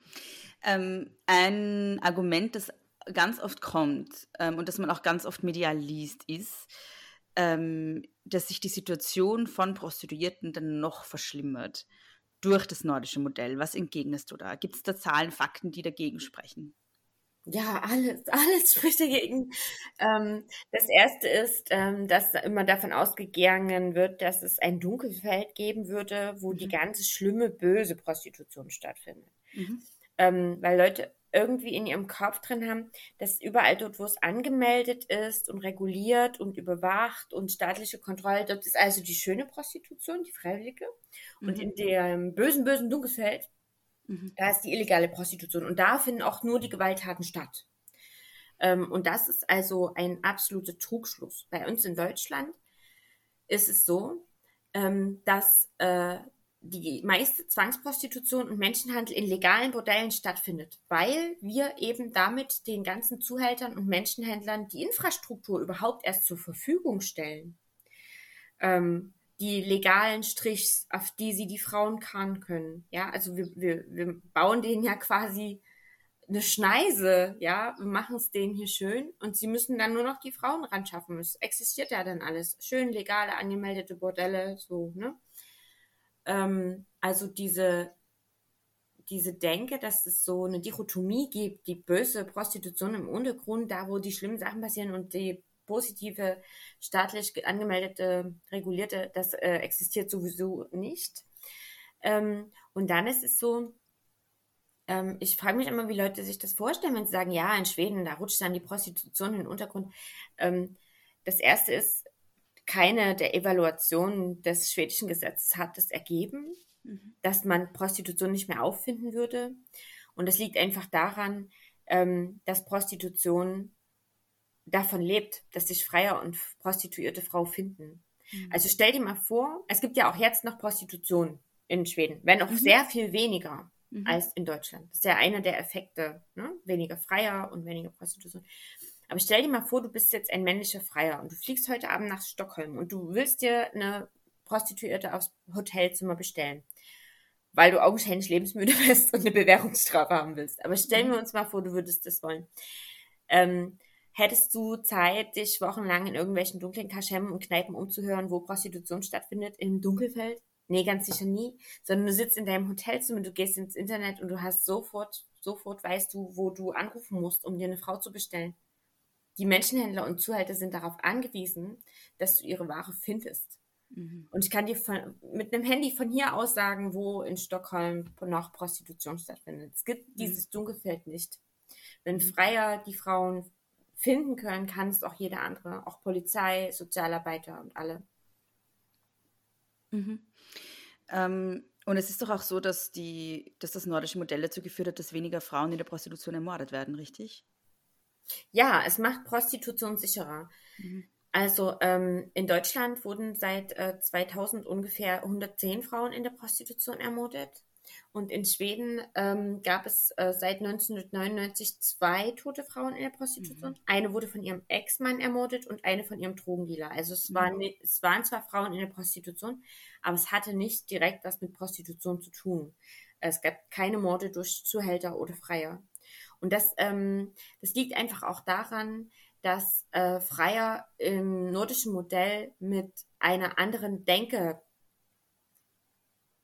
also erstmal, es gibt weniger Freier dadurch, dass es verboten ist, Freier zu sein. Ähm, und das erhöht ja schon mal die Sicherheit für Frauen und Mädchen in der Prostitution, ja. Mhm. Und dann die, die noch äh, ins, Bo also, äh, ins Bordell gehen oder Prostitution nutzen, gehen mit einer anderen Anspruchshaltung ran. Also du kannst dir das mal vorstellen, du bist ähm, männlicher Freier in Deutschland. Das mhm. ist alles total erlaubt. Du gehst äh, in dieses riesengroße Bordell Pascha in Köln. Ähm, du darfst das alles. Du darfst dort ähm, eine Frau für 30 Euro misshandeln. Äh, das ist alles total in Ordnung. Und du bist der Kunde, du machst dich nicht strafbar, du machst überhaupt nichts falsch. Ja, du gehst eben also mit dieser Anspruchshaltung ran von, ich habe dafür bezahlt und eigentlich verdiene ich auch noch ein bisschen mehr, so ein bisschen Extraleistung. So, wie kann, mhm. das ist ja eh nur eine Nutte, ja, was soll sie denn der Polizei sagen? So, ich bin hier der Mann, ich bin der Freier, sie wird stigmatisiert. In Schweden ist das anders. Ähm, in Schweden gehst du als männlicher Freier mit dem Bewusstsein zu einer Prostituierten, ähm, dass die nur einen Anruf bei der Polizei machen muss und nur sagen muss, der hat mich angesprochen und mir Geld für Sex geboten. Mhm, mh. Und die Polizei kommt und der Frau passiert überhaupt rein gar nichts. Und du kriegst Bußgeld, Bewährungsstrafe, deine Familie erfährt davon, dein Arbeitgeber erfährt davon, eventuell verlierst du deinen Job und auf jeden Fall echt krasses soziales Shaming. Mhm. So. Wirst du irgendetwas mit dieser schwedischen äh, Frau tun, dass sie verärgert? Mhm. Also wirst du beim Blowjob ihren Kopf äh, nehmen und ihn noch weiter runterdrücken? Oder wirst du versuchen, ähm, äh, sie anal zu vögeln, obwohl sie das nicht, äh, obwohl sie gesagt hat, sie will das nicht? Wirst du das tun? Nee, das wirst du natürlich nie tun. Weil das, heißt, ja, das ja, das heißt, es wird das Machtverhältnis total umgedreht. Das war mir so jetzt auch noch gar nicht bewusst bislang, ja. Ja, das macht natürlich total Sinn. Ähm, ich finde es auch immer witzig, wie im deutschsprachigen Raum über das nordische Modell geredet wird, nämlich so, als wäre das irgendwie so eine total irrwitzige Idee, obwohl es halt eben in ganz vielen Ländern schon umgesetzt wird, äh, umgesetzt ist und hoch erfolgreich umgesetzt ist. Und was auch viele nicht wissen, ist, dass es ja auch eine Resolution des EU-Parlaments gibt, auch aus dem Jahr 2014, mhm. wo gefordert wird, dass die EU-Staaten insgesamt, also alle EU-Staaten, das nordische Modell einführen. Das ja. ist ja auch, glaube ich, vielen nicht klar, ja. Warum glaubst du, ist denn in den deutschsprachigen Ländern dieser Diskurs so anders als anderswo? Weil wir so abgestumpft sind. Also mhm. ich habe das auch oft, also vor allem vor, vor allem von Männern, ja, wenn ich mhm. ähm, Veranstaltungen habe, wo ich mit mehreren Leuten bin und da sitzt dann so ein Staatsanwalt oder ein Typ vom Ordnungsamt, die belächeln mich dann immer und sagen, ja, Frau Mau, das ist ja eine ganz schöne Vision, aber ich glaube nicht, dass das funktioniert. Und ich dann immer so, ey, es geht hier nicht um Glauben und Emotionen, können wir uns an die Fakten halten. Das nordische mhm. Modell funktioniert in Schweden seit fast 25 Jahren. Es gibt Evaluationen zu dem Gesetz, es gibt Studien und Statistiken zu dem Gesetz und auch zu dem zu der Umsetzung des nordischen Modells in anderen Ländern. Ich glaube, dass wir uns das in Deutschland nicht mehr vorstellen können, weil wir so abgestumpft sind. Äh, wir sind das Bordell Europas. Wir haben Megabordelle mit hunderten Frauen drin, die ja teilweise nicht mal Klamotten tragen dürfen. Ähm, ja, wo soll das Mitgefühl auch herkommen? Wenn äh, besoffene Männerhorten am Wochenende einfach ins Laufhaus gehen können, Nutten gucken. Mhm. Also wie, wie die da im Laufhaus auf den Hockern vor ihren Zimmern sitzen, in Dessous und sich ankrapschen und bepöbeln lassen müssen von den besoffenen Männern, die nicht mal vorhaben, dort Geld zu lassen. Mhm. Also wo soll, wo soll das Mitgefühl mit diesen Frauen herkommen? Äh, wo wir im riesigen Bordell sitzen. Und ähm, ich, ich sehe Deutschland auch so in, in so einer Sonderrolle, ja. Also um uns drumherum checken alle ein, ein Staat nach dem nächsten. Mhm. Ey, das ist eigentlich nicht progressiv, was wir hier machen. Wir mhm. wollen nicht äh, so, so, diese Art von Sex wollen wir nicht haben. Mhm. Wir wollen, dass alle Lust auf den Sex haben und wir wollen äh, Gleichstellung und das wird es damit nicht geben. Nur wir sitzen eben noch in unserem Puff und sind so daran gewöhnt und so abgestumpft, also dass wir gar nie uns das auch nur vorstellen können, dass es anders geht. Also zum Beispiel in Berlin, ja, da haben wir einen ganz schlimmen Strich auf der Kurfürstenstraße. Der ist wirklich unfassbar. Jedes Mal, wenn ich dort bin, habe ich Gänsehaut. Das sind ganz junge Frauen, die auch im Winter fast nichts anhaben, also Hotpants und hohe Stiefel und so ja. weiter. Und die sind ganz jung und teilweise verhandeln die Freier, das sind deutsche Männer, ja, in ihren Mittelklassewagen, teilweise mit Kindersitz hinten drin, und die verhandeln am helllichten Tag fahren die auf diesen Strich, also das ist auch, also das ist nie ein Strich irgendwo im Industriegebiet oder so, ne? Das ist Ja, mitten ja. in der Stadt, eine ganz Ja, normale. Straße. Ähm, Und die Freier verhandeln teilweise nicht mal mit den Frauen selber, sondern mit den Zuhältern, die hinter den Frauen stehen, weil die Frauen nämlich gar kein Deutsch reden. Wahnsinn. Verhandeln über die Frauen und dann steigen die Frauen bei denen ein. Und ähm, der deutsche Staat, weißt du, was der gemacht hat? Hast du schon mal von, von den Toiletten auf der Kurfürstenstraße gehört? Diese Verrichtungsboxen. Oh ne? Gott, die haben, die haben gesagt, wir müssen was machen für diese Frauen, wo alle auch wissen, dass die Menschenhandelsopfer sind und Zwangsprostituierte, ne? Und teilweise für fünf Euro es ohne Gummi machen müssen. Und Mhm. was macht der deutsche Staat? Der stellt denen dort Toiletten, Toilettenbär hin aus Mhm. Öko-Birkenholz. Entschuldigung, dass ich lache, aber in diesen Wahnsinn, ja. Toiletten sollen äh, die Frauen äh, nicht nur pinkeln gehen, sondern auch arbeiten. Ja, es, also es gibt ja auch, also man, man kann sich im Internet auch Bilder anschauen von diesen, von diesen ver sogenannten Verrichtungsboxen, heißen sie, ne? Ja. Mhm. Ähm, das ist wirklich, das ist grauenerregend, ja. Es ist wirklich menschenverachtend und, Ja. und schrecklich. Also ich, ich kann das auch gar nicht in Worte fassen. Es tut mir leid, dass ich gerade vorhin gelacht habe, aber es ist einfach so absurd, dass es dann auch noch als Ökoholz ist, ne? Weißt du so? ja, ja, das ist so- das ist so, so krass, das ist so krass mit Zertifikat und alles und so, ne? Aber wir haben so unglaubliche, wir haben so unglaubliche, also diese Abstumpfungen, die wir da haben, auch in der Politik, wir hatten eine, äh, eine Grünen-Politikerin, ich weiß nicht mehr, um welche Stadt es da ging, ging es ja um Dortmund, ich weiß es nicht mehr. Und, und, und das war auch so unglaublich. Die hat dann gesagt, ja, das ist ja alles ganz schlimm und so die Frauen, wir wissen ja, dass es alles Zwangsprostitution und Menschenhandel ist, wir müssen denen helfen. Und dann hat halt die Journalistin gefragt, ja, was schlagen Sie vor? Und dann hat die Grünen-Politikerin gesagt, na, erstmal müssen wir die Frauen anmelden und dann fände ich es auch gut, wenn die Steuern zahlen. Ah, super, ja, natürlich. Wo ich so dachte, ey, das ist so geil. Du willst, dass die auf ihren, auf ihre Zwangsprostitution auch noch Steuern zahlen. Und das ist jetzt dein Lösungsansatz. Also diese Abstumpfung, die wir haben, ist wirklich unfassbar. Es ist wirklich, ja, also man kann, äh, ich weiß wirklich nicht, was ich dazu sagen soll tatsächlich. Oh, ich habe noch ein Beispiel. Oh mein Gott, ja. Ein Beispiel, gerade von heute früh, habe ich heute früh gelesen. Ähm, ein Mann hat eine 14-Jährige in Deutschland zwangsprostituiert. Mhm. Und er, er hat nicht viel, äh, nicht viel Strafe bekommen. Der Richter hat nämlich gesagt, strafmildernd wirkt sich aus, dass ich die 14-Jährige nahezu angeboten habe. Wow. Ah, Eine 14-Jährige. ja, naja, Mhm. Sexarbeit ist Arbeit, Bea. Sexarbeit Und ist Arbeit, ist für ja. 14-Jährige darfst du ja Fanjobs schon machen, gell? Ja. Das, da, da, sowas kommt von sowas, ne? Mhm. Ja. Du hast vorhin, ähm, als du äh, erzählt hast, die Situation in Deutschland, also dass, als du das geschildert hast, das Wort Laufhaus verwendet und vielleicht wissen gar nicht alle, die zuhören, was ein Laufhaus ist. Magst du das vielleicht nochmal kurz erklären? Oh ja, also ein Laufhaus ist ein Bordell, das mehrere Etagen hat. Und jeder Mann darf in dieses Laufhaus einfach so gehen. Und du gehst da also über die Flure im ersten, zweiten oder dritten Stock. Und ähm, da, da sind ganz viele Zimmer, aber die Zimmertüren sind geschlossen. Und vor diesen Zimmern sitzen auf Hockern die Frauen, die in dem Zimmer anschaffen. Und sitzen da auf Hockern mit Dessous und so weiter. Und du kannst also als Freier einfach in dieses Laufhaus gehen. Und dann äh, läufst du durch die Flure, suchst dir eine aus, verhandelst mit der und gehst dann mit ihr auf Zimmer. Aber du Mhm. kannst natürlich auch Samstag mit deiner besoffenen Freundestruppe dorthin gehen und einfach mal ein bisschen krapschen oder pöbeln. Ah ja. Und gibt es da nicht auch in so Laufhäusern so Flatrate-Angebote, um das, also diesen zynischen Begriff weiter zu verwenden, der dann, mit dem das oft angeboten wird, wo man dann irgendwie ähm, einen bestimmten Betrag zahlt und dann irgendwie mit allen Frauen Sex haben kann oder so? Gibt es das nicht auch? Also das gab es bis 2017, dann haben wir das Mhm. Prostituierten-Schutzgesetz bekommen, das den Namen nicht verdient, aber äh, wenigstens diese Praxis endlich verboten hat. Okay. Wir hatten okay. ganz katastrophale Bordelle. Also äh, Mhm. der, der schlimmste war, glaube ich, in Fellbach bei Stuttgart. Mhm. Ähm, da waren äh, 15- und 16-jährige Rumäninnen teilweise drin. Also Mhm. das, das weiß man, weil nach mehreren Jahren endlich mal eine Razzia wegen Menschenhandel gab. Mhm. Ähm, und äh, diese Mädchen durften das Bordell nie verlassen.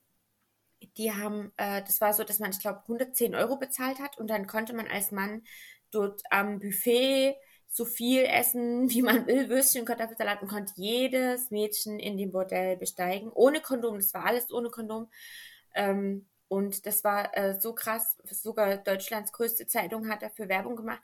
Mhm. Und äh, ich habe mir das auch angeguckt in den Freierforen. Dann, also bei dieser Eröffnung sind die Männer busweise dort rangefahren und haben sich beschwert, ähm, dass ja in den ersten zwei, drei Stunden nach der Eröffnung die Mädchen schon teilweise geweint haben, fertig waren und schon Ausschläge hatten, ähm, weil sie völlig fertig waren äh, von diesem, also diese Praxis ist wirklich unglaublich. Ja. Und es ist gut, dass wir es offiziell wenigstens nicht mehr haben. Ja. Wie, hatten, wie hat diese Erfahrung für dich ähm, in der Prostitution und also deine eigene Erfahrung und alles, was du weißt darüber, wie, wie hat das deinen, deinen Blick auf Männer verändert eigentlich, so in, in deinem persönlichen Leben auch? Also ich stelle mir das ja ganz schwierig vor. Naja, ich würde sagen, das hat mir einen klaren und realistischen Blick gegeben. Hm. Also, ähm, ich werde das ganz oft gefragt, so wie ich es schaffe, Männern wieder zu vertrauen. Und dann sage ich immer, ich vertraue ihnen nicht, ich habe keinen Anlass dazu. Ja, ja. also ja. Ähm, ist mir egal, ob jeder dritte deutsche Mann oder jeder zehnte deutsche Mann freier ist. Ähm, äh, und wenn ich mir also diese Gesamtlage auch angucke, ja, jedes vierte Mädchen wird sexuell missbraucht, jede vierte Frau wird einmal in ihrem Leben vergewaltigt. Es gibt so viel häusliche Gewalt in Deutschland. Ähm, und dieses Problem habt ihr ja auch, ne, dass jeden ja, Tag eine Frau von ihrem Partner, Ex-Partner ähm, äh, getötet wird. Es gibt so viele Stalking-Fälle und so weiter. Es ist mir scheißegal, dass es nie alle Männer sind. Äh, es sind genug, um uns das Leben zur Hölle zu machen. Äh, und die paar, die es nie machen, halten ja sowieso immer schön ihre Schnauze. Ja, also es ist ja super selten, dass man Mann sich dafür äh, dagegen ausspricht mhm. oder auch nur anerkennt, dass es sowas gibt, Gewalt gegen mhm. Frauen und Mädchen. Das ist mir alles zu luschig, ist mir alles zu wenig. Ich sehe wenig Anlass, Männern zu vertrauen. Ähm, die eine Sache ist natürlich, dass durch die Traumata bei mir was kaputt gegangen ist, aber es wäre ja Gaslighting von mir zu erwarten, dass ich Leuten vertraue, die nicht vertrauenswürdig sind. Mhm. Und ich sehe diese große Welle nie von Männern, die sich stark machen gegen Gewalt an Frauen und Mädchen. Das sehe ich nicht. Also ich sehe ähm, massenweise Männer, die sich schlimm fehlverhalten, Mhm. Ähm, und einige, die daneben stehen und die Gusche nie aufkriegen. So. Oder die sagen, ach, ist doch nicht so schlimm, ja. Ja, genau so, ne? Ja. Und das ist für mich nicht vertrauenswürdig. Also äh, ich erwarte mehr, ich erwarte da einfach mehr. Ja, zu Recht. Ja. Also ähm, bei ja. mir ist es halt so, dass ich es einfach realistischer sehe, ne? Also dadurch, was ich äh, halt gesehen habe, fällt es mir halt, also kann ich gar nicht mehr das wegschieben gibt mhm. ja viele Frauen, die das einfach wegschieben und sagen, ja, aber meiner ist nie so und so. Ne? Und der mhm. war, hat mir auch erzählt, der war nur einmal im Puff, weil Freunde ihn mitgeschleift haben und er fand es aber ganz schlimm und er ist dann wieder gegangen. So ist immer gelogen. Mhm. Immer gelogen. Und was die sich für Pornos reinziehen, mit was für frauenverachtende Scheiße, entschuldige bitte, ne? Das wollen wir alle auch gar nie wissen. Mhm. Und ob die nie vielleicht doch mal über ihre betrunkene Freundin drüber gerutscht sind oder nie. Also ich ähm, will es nie jedem Mann unterstellen. Aber ich habe auch keinen Bock, russisch Roulette zu spielen. Also ich sag mal so, ne, mhm. ne, wenn, wenn du im Meer schwimmst und da kommt ein Hai, dann nützt dir das Wissen, dass nie jeder Hai Menschen frisst auch nichts, sondern da steigst du aus dem Wasser und gehst an den Strand. Ja. ähm, sag, ähm, du beschreibst ja in deinem Buch und auch in vielen Podcasts, die ich jetzt mit dir gehört habe und vielen Interviews, deine eigenen Geschichte, deine eigenen Geschichte sehr detailliert. Ähm, wie geht's dir denn damit? Also wir haben jetzt nicht hier so offen, also wir haben jetzt nicht so detailliert darüber gesprochen, aber wie geht's dir damit, dass das alles so öffentlich jetzt ist? Also es ist ja auch sehr mutig von dir, dass du das machst. Also einerseits, andererseits, ähm, einerseits tue ich das ja, um aufzuklären, mhm. aber auch, also die Erfahrung, die ich gemacht habe, ist, wenn ich spreche, dass es viele Frauen und Mädchen, die Gewalt erlebt haben, nicht nur in der Prostitution äh, mhm. bestärkt. Äh, also ich bekomme auch super viele Zuschriften von Frauen und Mädchen, die sexuellen Missbrauch erlebt haben oder die gesagt haben, ähm, ja, weiß ich nicht, mein Partner hat mich früher geschlagen oder sowas, ja. Und die sagen, das, das hilft mir total, dass ich sehe, dass du dort sitzt und äh, dass du darüber redest. Mhm. Ähm, das ist das eine, aber andererseits ist für mich persönlich natürlich, also es wird halt schon sehr oft auch als Grund genommen, hergenommen, mich zu stigmatisieren so. Mhm. Und es ist auch unangenehm, ja. Also vor ein paar Tagen hat zum Beispiel meine Doktormutter rausgefunden, dass ich Fußgemau bin. Mhm.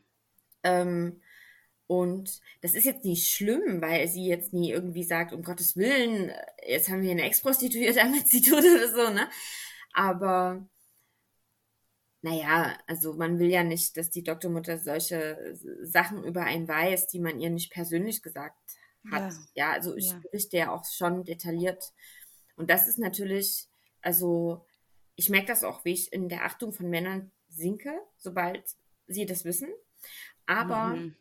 ähm, ich sehe nie ein, warum ich diejenige bin, die sich schämen soll. Während weiterhin Freier und Zuhälter in Talkshows sitzen und sich überhaupt nicht schämen müssen. Und sich mhm. Politikerinnen und Politiker auch nie dafür schämen müssen, dass wir das Bordell Europas sind. Ja. Und dass sie sich auch nicht dafür schämen müssen, dass sie steuern wollen für Zwangsprostituierte. Ja, genau. ja, ja, ja. ja. Ähm, ja, also mich würde noch interessieren, äh, welche Beratungsstellen oder welche, welche Hilfestellungen es denn gibt für Frauen in der Prostitution, die da gerne raus würden oder die gerne Hilfe hätten. So. Wohin können sie sich wenden? Und wie sind, also gibt es überhaupt Beratungsstellen, die du empfehlen würdest? Also zu wenig, leider. Mhm. Das hängt auch mit der Legalisierung zusammen, weil dort, wo Prostitution ein ganz normaler Beruf ist, brauchst du ja keine Ausstiegsstellen, ja. Mhm. Also hast du bei anderen normalen Berufen ja auch nicht jetzt. Ja, äh, klar, ja. Hast du mal, hast du mal Erfahrungen gemacht mit so aus, also mit so, mit so Beratungsstellen? Ja. Ja? Ja, also ich war bei einer für Prostituierte, was ich nicht wusste, war, dass das eine von den vielen ist, die von Sexarbeit reden.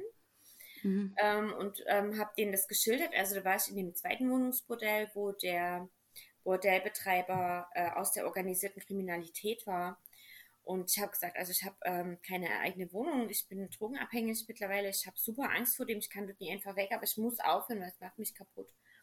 Und dann haben die zu mir gesagt, ja, äh, also wir wissen nicht so genau, was sie jetzt für ein Problem haben. Es ist halt ein ganz normaler Job, aber wenn sie den nicht mehr machen können, gehen sie doch einfach nicht mehr ins Bordell.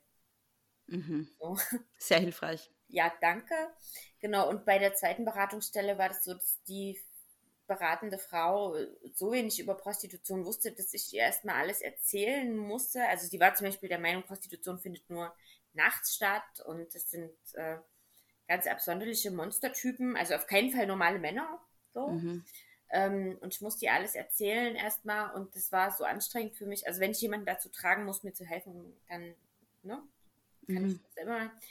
Ähm, wir haben in Deutschland zu wenig gute Ausstiegsberatungsstellen hängt eben, wie gesagt, mit der Legalisierung zusammen.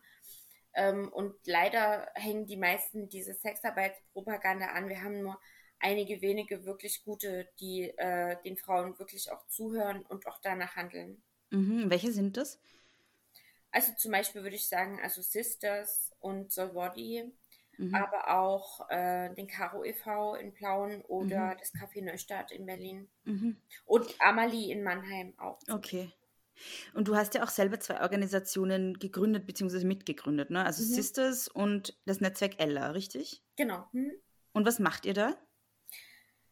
Also Sisters ist für alle und äh, äh, das Netzwerk Ella ist ähm, nur für Frauen aus der Prostitution. Also andere Leute dürfen bei uns nicht mitmachen. Mhm.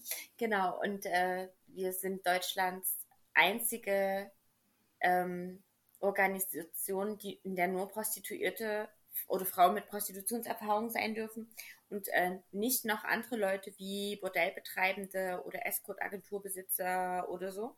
Mhm. Ähm, wir sind äh, für das nordische Modell mhm. und äh, wir klären ganz viel auf. Also in, in, wir arbeiten mit den Medien zusammen. Äh, wir beraten Politikerinnen und Politiker im Bundestag äh, zu den Gesetzen, die jetzt auch hoffentlich bald geändert werden. Mhm. Ähm, aber wir, also es fördert natürlich auch ungemein den Zusammenhalt, wenn alle Frauen in einer Gruppe so dieselben Erfahrungen haben. Das ist ein Unterschied. Irgendwie, ob du in einem Raum bist, wo nur Frauen mit Prostitutionserfahrung sind, wie mhm. du dann sprichst und mhm. wie du mhm. auch äh, den Frauen beim Ausstieg hilfst. Also mhm. wie so eine Hemmschwelle, ne? wie wenn du zu einer Sozialberatung gehst oder so. Ähm, sondern bei uns kannst du einfach hinkommen und sagen, ja, wie hast du das, wie hast du das und das gemacht? Mhm. Oder wie gehst du mit deinen Albträumen um? Oder das ist ein anderes Sprechen untereinander und wir unterstützen auch massiv, ähm, auch komplett unbürokratisch. Also wir mhm. wollen äh, die Papiere nicht sehen, du musst keine Formulare ausfüllen, wenn äh, du beim Netzwerk Ella bist oder du dich hilfesuchend ans Netzwerk Ella wendest. Ähm, dann bekommst du auf jeden Fall Hilfe. Und wir haben zum Beispiel vor Weihnachten immer so Aktionen, wo wir Lebensmittelgutscheine verteilen. Also das sind diese Gutscheine von ähm, Supermärkten, wie du sie an der Kasse bekommst, ja. Und ähm, die verschicken wir dann an Frauen, die sich an uns wenden oder verteilen sie auf Straßenstrichs und so weiter. Ähm, einfach um den Frauen zu zeigen, wir sind äh, für euch da, wir haben euch nicht vergessen und auch ihr habt mhm. das Recht auf ein schönes Weihnachten, ohne mhm. dafür äh, Schwänze lutschen zu müssen. Ja. Was, ähm, wenn Frauen zu euch kommen, was brauchen denn Frauen in der Prostitution, um aussteigen zu können? Also ganz praktisch, was, was, was brauchen die? Also das ist super individuell. Mhm. Wir sind ja keine Beratungsstelle, ne? Also eigentlich brauchen Frauen dann ganz oft ähm, eine Schutzwohnung oder eine andere Wohnung. Mhm. Ähm, jemand, der mit ihnen auf Ämter und Behörden geht, das können wir vom Netzwerk Ella halt nicht leisten. Wir können aber äh, unbürokratisch Geld geben und mhm. gut zuhören mhm, mhm. ähm, und sagen, wie wir es gemacht haben. Manche Frauen brauchen einen Sprachkurs oder wünschen sich eine Ausbildung zu machen. Ähm, und natürlich auch die Suche nach einer Traumatherapie. So. Ja. Ähm, was aber oft vergessen wird, ist eben auch, ähm, die, also die Frauen bräuchten das auch, dass die Gesellschaft die, die Schuld und das Scham und das Stigma nie auf sie verlagert. Ja. So, ja. das ist einfach so eklig, dass sich Frauen so, so schämen müssen, wenn sie mhm. ausgestiegen sind, dass die darüber nicht reden können, mhm. ähm, ohne beschämt zu werden. Während je, also niemand sagt irgendwas, wenn Heinz und Kunz in der Kneipe sitzen und denen sagt, ich war letzte Woche im Puff, ja, und so. Nein, die sollten sich was schämen, dass sie äh, dort Frauen und Mädchen sexuell ausgebeutet haben, dass sie überhaupt Sex hatten und nachher nie sagen können, ob die Frau den, den Sex überhaupt wollte, so, ne? Also diese Scham und dieses Stigma, das, das gehört nicht zu den Frauen. Nein, nein, ja. Ähm, ich muss jetzt noch eine Sache ansprechen, weil ähm, ich ja auch ähm, mal eine Katze hatte, die mir sehr am, am, Herzen gelegen ist, ja. Und du hast ja das Buch deinem Kater gewidmet, dem mhm. Alvin. Und das fand ich einfach so berührend auch.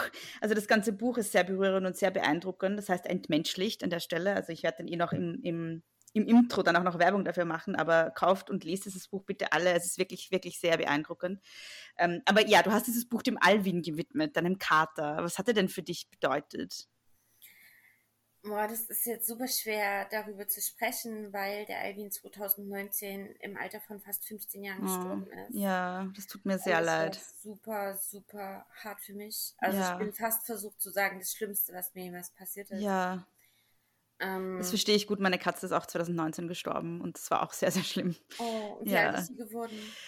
Ich weiß es nicht genau, äh, weil sie halt quasi ähm, ich habe sie adoptiert von einer alten Frau, die gestorben ist und da wusste man das auch nicht genau, wie alt sie war, aber es halt so, so neun, zehn wahrscheinlich, hat die Tierärztin gesagt, ja. Neun oder zehn? Ja. Hm. Sie hatte Krebs, ja. ja. Oh, scheiße. Ja, voll scheiße. Ja, aber es tut mir leid zu hören, dass dann Alvin auch nicht mehr lebt. Ähm, ja, ja, also der Alvin hat mich halt gerettet, so, ne? Mhm. Ähm, den habe ich bekommen, da war ich ähm, im Bordell. Ich war gerade in dem ersten Wohnungsbordell, da hatten wir eine Bordellbetreiberin. Und ihr Sohn hat den Alvin aus der Schule mit angeschleppt. Der hatte ihn von dem Schulkameraden und der Alvin war so klein, konnte noch nicht mal richtig laufen. Also gerade so, dass er die Augen offen hatte so. Und sie wollte ihn, äh, wollte halt kein Katzenbaby in der Wohnung haben, weil sie ihre teure Ledercouch und so. Und dann kam ich ins Bordell und dann hat sie gesagt, äh, guck mal hier, willst du den haben? Und dann hat der Alvin mich angeguckt mit seinen damals noch babyblauen Augen und hat mir haut und ich war so schockverliebt, so, und äh, das war so krass, weil ich vorher, also ich hatte keine eigene Wohnung, ich war komplett kontrolliert von dieser Bordellbetreiberin. Äh, ich hatte keine Sozialkontakte mehr außerhalb des Bordells. Ich war drogenabhängig. Ich war so suizidal, dass mhm. ich nicht mal mehr die Kraft hatte, mich umzubringen. Ich habe wirklich nur gewartet, bis mich irgendwann mein Freier um die Ecke bringt. Und plötzlich war da dieses Katzenbaby. Und ich musste jetzt dafür sorgen, dass wenn schon nie ich sicher bin, dass er sicher ist. Mhm. Ja? Mhm. Dass ähm, niemand ihm wehtut und dass er nie in Kontakt mit Drogen kommt und dass er in einer sicheren Wohnung ist. Und ähm, das war alles, was ich gemacht habe danach, also Stück für Stück, das ging ja über Jahre, ne? Äh, aus der Prostitution aussteigen, Drogenentzug machen, eigene Wohnung, ähm, lernen, gut mit sich zu sein und so weiter. Das habe ich halt alles auch dafür gemacht, dass es dem Alvin gut geht, so, ne? Mhm. Dass wir zusammen und wir waren wie, äh, naja, ich würde sagen, wie eigentlich eins, so, ne? Mhm. Und ähm, ja, das, also dass der Alvin tot ist, das ähm, bin ich nicht äh, einverstanden. Ja. Das war wirklich, wirklich richtig schwer. Ich konnte, als er gestorben ist, ich konnte ein Jahr lang nicht mehr mit Leuten reden. Wow. Also ich bin auch im Institut, also ich bin ähm, immer durch die Gegend gelaufen und mir, mir, sind nur die Tränen gelaufen. Also die ganze Zeit. Und ich ja. konnte deswegen nicht mehr mit Leuten sprechen. Ich bin am Institut, am Sekretariat vorbei. Ich habe sonst immer mit der Sekretärin gesprochen. Ich konnte ein Jahr lang mit niemandem mehr reden. Ich bin mhm. einfach vorbeigegangen und habe ähm, gearbeitet, gearbeitet, gearbeitet und manchmal hatte ich ganz schlimme Panikattacken. Mhm. Ich dachte, ich sterbe und die gingen stundenlang. Dann lag ich im Unibüro auf dem Boden und habe gedacht, okay, ich sterbe jetzt. Und dass der Alvin gestorben ist, das war das Allerschlimmste. Ja. Aber du hast wieder Katzen jetzt? Mm, ja, ich habe jetzt drei Babys aus dem Heim. Also jetzt sind mhm. sie nicht mehr Babys. ich habe die aus dem Katzenkinderspielezimmer mitgenommen, die am scheuesten waren und am ängstlichsten und am traumatisiertesten. Mm. Die habe ich mitgenommen. Mm. Und dann haben sie zwei, drei Monate bei mir hinterm Schrank gewohnt, weil sie scheußliche Angst hatten. Ja, die ja. haben gedacht, ich will sie essen. Oh no. Und jetzt sind sie alle ganz süß. Also sie sind wirklich ganz, ganz zuckersüß und kommen schmusen. Und mhm. ähm, äh, ja, jetzt sind wir eine Familie. Sie heißen Dennis, Ute und Puck. Genau. Oh, schön. Hast Süß. du wieder eine Katze? Nein, seitdem nicht mehr. Mhm. Hm. Weil es zu weh tut? Naja, weil halt keine Katze so ist wie Moni, ne? Und dann, ja. also, die hätte ich halt gern wieder, aber die ist halt nicht mehr da. ja, ich verstehe das total. Ähm, ich bin auch noch massiv am Verhandeln mit dem Schicksal, auch ob man das nicht doch umkehren kann. Mhm. Also ich habe immer noch das Gefühl, dass es möglich ist, dass irgendwie, es klingelt bei mir und das Schicksal steht vor der Tür und drückt mir den Alvin in die Hand und sagt sowas wie, ey, sorry, volles Missverständnis, ne? Ich habe äh, dir jetzt den Alvin weggenommen und ich hatte halt ganz vergessen, dass ihr nie getrennt werden dürft. Hier hast du ihn wieder. Mhm. Ähm, ich denke, dass sowas irgendwie, also irgendwo in meinem Kopf denke ich, dass sowas möglich ist, so. Mhm. Aber die anderen Katzen, also ich kann dir jetzt aus der Erfahrung, die ich habe, sagen, das hat mit dem Alvin gar nichts zu tun. Ja. Also die ersetzen den Alvin einfach null. Äh, mein Herz tut immer noch weh wegen Alvin. Ich bin aber trotzdem auch glücklich mit diesen Katzen. Aber das äh, heißt nie, dass ich den Alvin vergesse oder wenn ich ihn wieder haben könnte, würde ich das auch tun. Ne? Dann würden wir halt hier zu fünft leben. Mhm, ähm, mhm.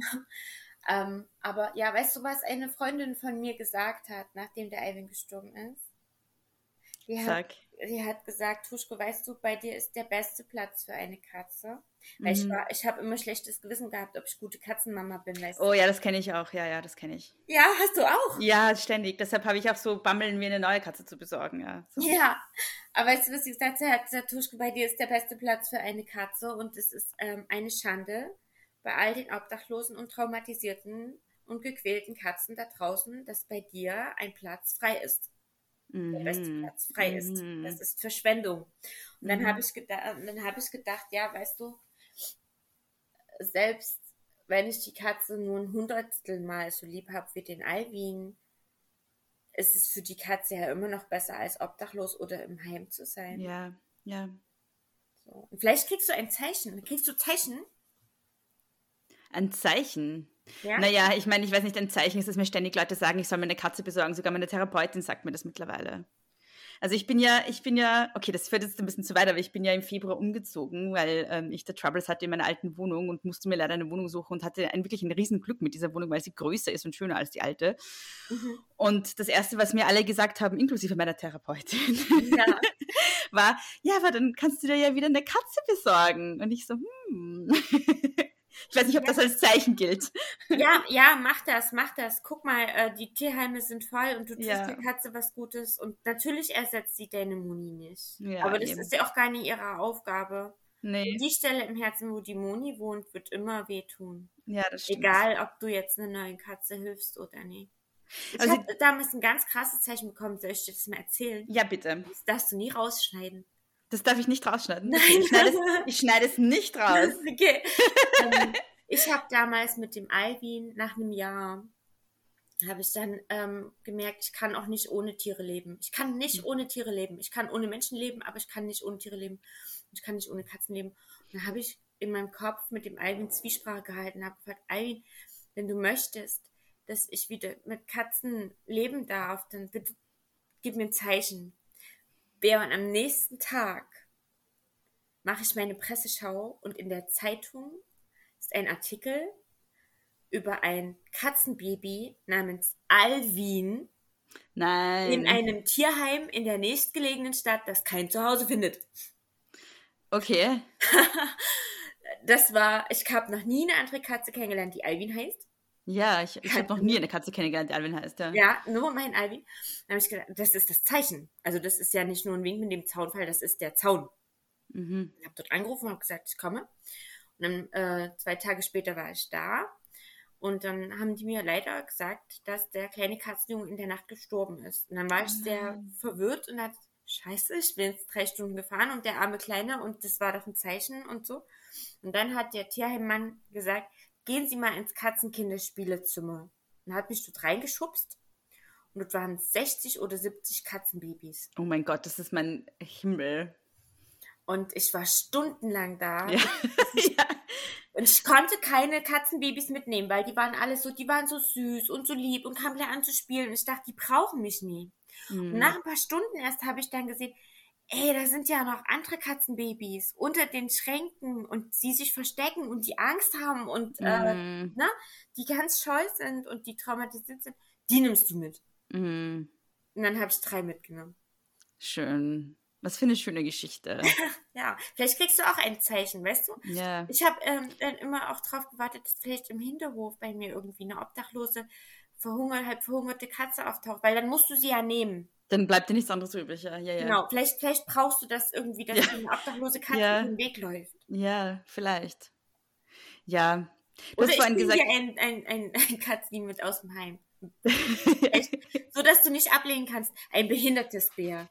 Oh ja, dass ich nicht Nein sagen kann. Das, ja. das darfst du nicht ablehnen. Das Nein, das darf ich wirklich nicht. Ähm, du hast vorhin noch, ich, ich, nur, noch ein, nur noch einen Satz zum Thema Katzen, ja. Ähm, aber du hast vorhin gesagt, weil also die, dieser, dieser, dieser Ort in meinem Herzen, wo die Moni ist, wird immer wehtun. Aber ich würde eigentlich sogar sagen, dass es nicht nur wehtut, sondern da ist auch sehr viel Dankbarkeit, dass ich überhaupt sie hatte in meinem Leben. Ja. Also es war, es war echt total wichtig für mich. Und eigentlich ist es ein Ort, der gar nicht mehr so wirklich wehtut, so hm. richtig wehtut, sondern es ist eher so, ein, so eine Dankbarkeit, die ich empfinde, wenn ich an sie denke. Natürlich tut es weh, weil sie nicht mehr hier ist, oder ja, weißt du, was ja. ich meine, aber ja, mhm. genau. Aber ja, ja, ich verstehe das total. Der Alvin war auch mein Seelenkater und der war mhm. einfach ein Geschenk. Ja. Ich bin mir ganz sicher auch, dass ich ohne ihn überhaupt nie mehr am Leben wäre. Wow, ja. Wirklich so. Ja, ja. Weil dann, dann, dann hattest du ein Baby, das die Mama braucht, ne? Ja, voll. Ich musste mhm. mein komplettes Leben umstellen. Das ging einfach nie mehr, dass dann mhm. äh, ich so krass Kontakt habe mit Zuhältern, dass ich äh, Drogen nehme, dass ich einfach nie zu Hause bin. Mhm. Äh, allein, es war mir dann auch nie mehr egal, ob mich irgendein Freier umbringt, ne? Weil mhm. der Alvin sitzt zu Hause und hat dann keine Mama mehr. Mhm. Und äh, wie hast du denn den Zug eigentlich geschafft von den Drogen? Beziehungsweise was hast du genommen oh, und wie hast du den nicht geschafft? Ja. Ich habe meine Entzüge immer zu Hause gemacht. Und wow. das soll man nicht machen, das, das wusste ich aber nie. Ja. Äh, das soll man nicht machen, ich betone es. Ja. Ähm, ich habe äh, ja, ich habe gekifft, ganz schlimm. Ich habe sehr schlimm getrunken, mhm. richtig übel. Äh, ich habe äh, vor allem habe ich gezogen, also Kokain und auch Crystal Meth. Ja. Wow, okay. Mhm. Und das auch quasi als Nebenwirkung der Prostitution, um das auszuhalten? Oder? Genau, ja, ich bin, äh, also ich habe, bevor ich in die Prostitution kam, äh, bei uns, ich war auf dem Assi-Gymnasium in unserer Stadt, wo mhm. die Eliten sind in ein anderes Gymnasium gekommen. Bei uns war das so, dass man äh, in der 11., 12. schon gekifft hat, so, ja. Mhm.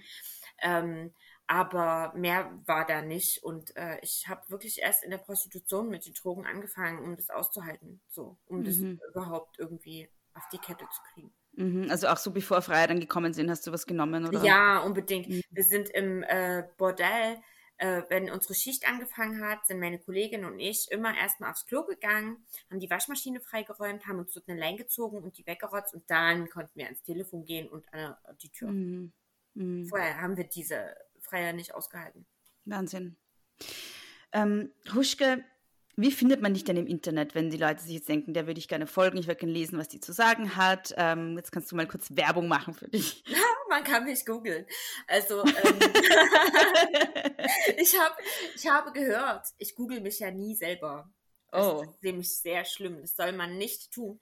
Aber ich habe gehört, ich habe jetzt sogar einen Wikipedia-Eintrag. Oh nein. ich habe keine oh Ahnung, nein. wer den geschrieben hat und was da drin steht. Äh, ich will es auch gar nicht wissen. Ähm, also, man findet mich als Huschke Mau. Ich habe ne, einen eigenen Blog, da stehen mhm. super viele Texte drauf mhm. zu wirklich allen Aspekten in der Prostitution, mhm. zum Thema Freiheit, zum Thema, mhm. warum ist es keine Arbeit und so weiter. Ähm, ich bin auf Facebook, Instagram und Twitter. Mhm. Und äh, das Netzwerk Ella hat auch eine eigene Homepage und ist auch auf Facebook, Instagram und Twitter. Und dann gibt es eben, ja, noch mein Buch. Das kann man ja einfach auch googeln. Aber schöner ist natürlich, wenn man es in der Buchhandlung vor Ort kauft. Ja.